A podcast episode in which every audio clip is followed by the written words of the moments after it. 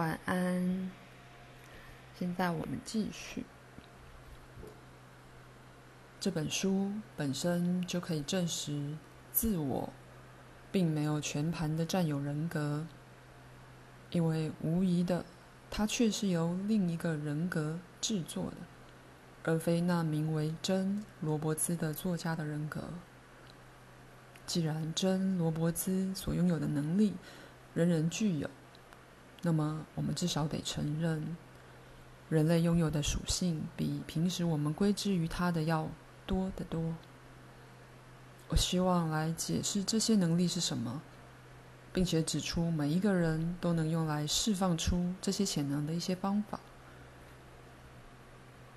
人格是不断改变知觉的一个完形，它就是本体中能感知的那个部分。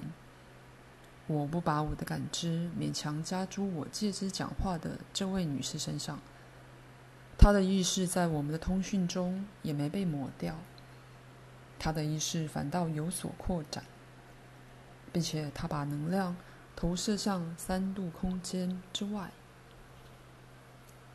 这种将注意力自物质系统抽离，可能使她的意识看起来像是被消灭了，其实。他反而更增强了。现在，我从自己的世界对这位女士集中注意力，但她说的字句，这些在书页上的字句，原本并非语言性的。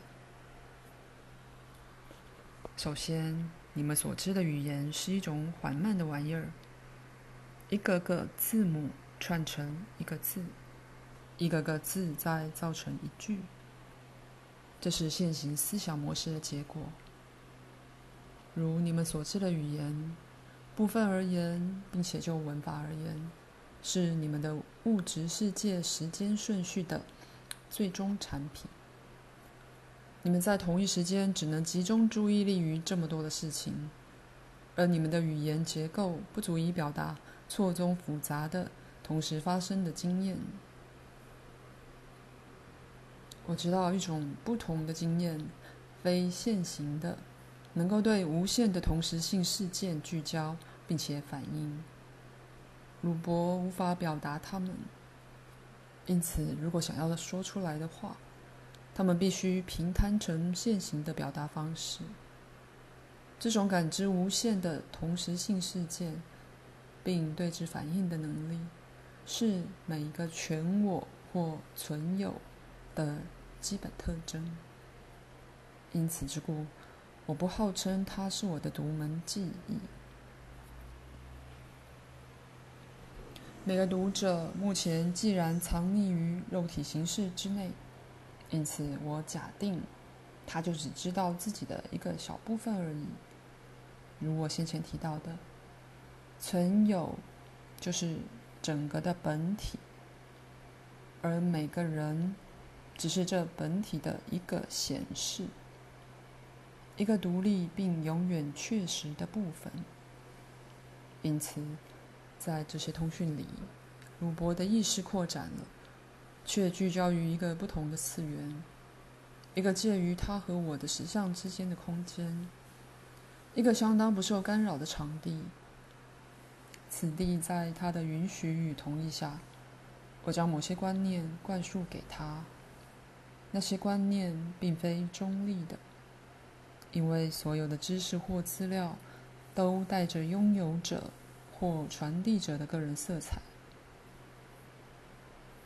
鲁伯把他的语言知识供我们利用，而我俩一起相当自动的带出了我将要讲的各种字句。分神是可能发生的，就如任何资料都可能被曲解。不过，现在我们已习惯一同工作，扭曲已很少了。我的一些能量也投射给鲁伯，控制他的肉体。他和我的能量一起在课里。现在就当我说这些句子时也一样。以后我还会讨论许多其他的枝节。因此。我并非鲁伯潜意识的产物，正如他也非我的潜意识的产物。我也不是一个第二人格，凌厉的试图颠覆一个不安定的自我。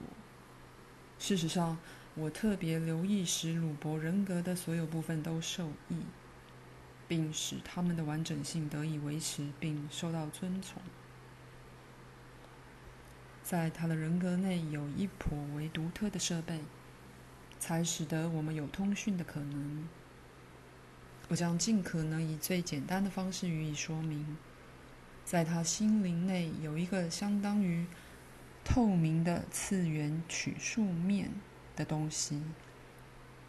透明的次元曲数面，它几乎可被当作一扇打开的窗子。经由它能感知到其他的实相，那是一个多次元的开口。到某个程度，它不被实质焦点的阴影所遮蔽。肉体感官常使你看不见这些开放的通道，因为五官只按照其自己的形象来感知实相。那么，到某个程度。我透过你们时空里的一个心理的取数面，进入你们的实相。以某种方式说，这样的一个开放的通道，几乎像是鲁伯与我的人格之间的一个通路，因此两者之间能有沟通。这种在存在的不同次元之间的心理的与心灵的取数面，并非不寻常。只是他们不常被认出来，更不常被利用。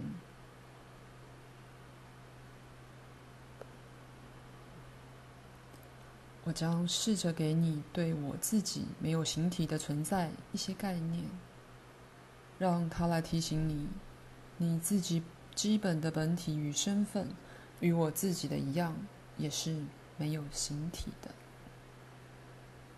第一章结束。